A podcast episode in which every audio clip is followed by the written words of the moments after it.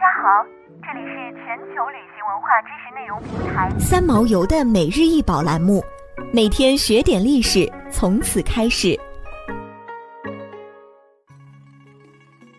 每天学点历史，从每日一宝开始。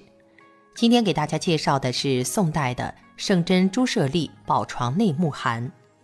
木函是用珍珠等七宝连缀起来的一个存放舍利的容器，宽四十二点五厘米，高一百二十三厘米。内木函用银杏木制成，为五节正方形套叠式。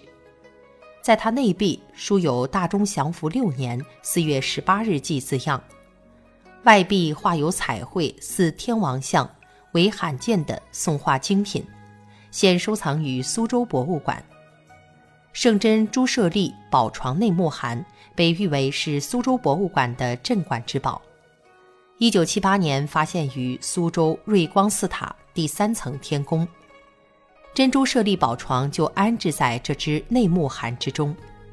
在木盒上刻有“大中祥符六年四月十八日记”以及。都沟荡方允生妻孙氏十娘的字样，经过专家们的历史考证，大钟其实是北宋真宗时期的年号，而勾当其实是北宋时期的官名。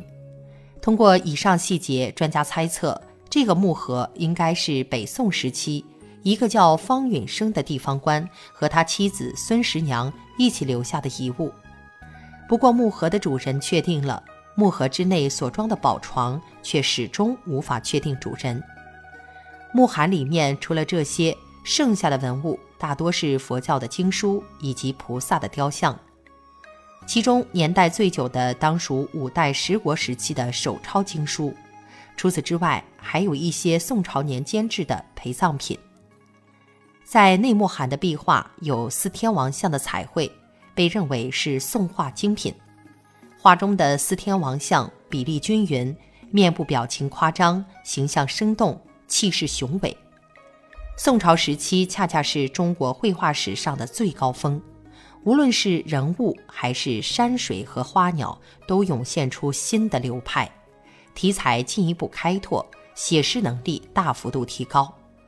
这幅画中运用了丰富的天然色彩，使画面具有真实感和运动感。画中还处处可见唐代画圣吴道子的遗风，笔墨浑厚雄健，用柳叶描法，线条生动流畅，富有变化，使整幅画达到了近乎完美的境界。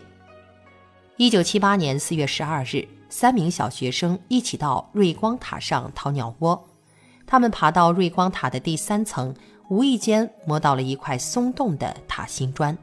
他们掀开沉重的砖龛，发现下面是一个黑黝黝的地洞，靠着墙壁破洞中透出的微弱亮光，三个孩子发现地洞中还有个一米多高的黑箱子。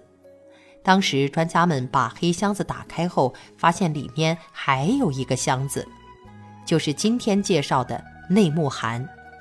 木函上写着“瑞光塔”。第三层塔内珍珠舍利宝床的字样，根据铭文，专家认为塔心教室藏的是一件珍珠舍利宝床。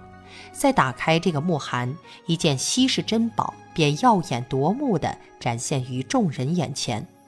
这就是后来成为苏州博物馆镇馆之宝的珍珠舍利宝床。想要鉴赏国宝高清大图，欢迎下载三毛游 App，更多宝贝等着您。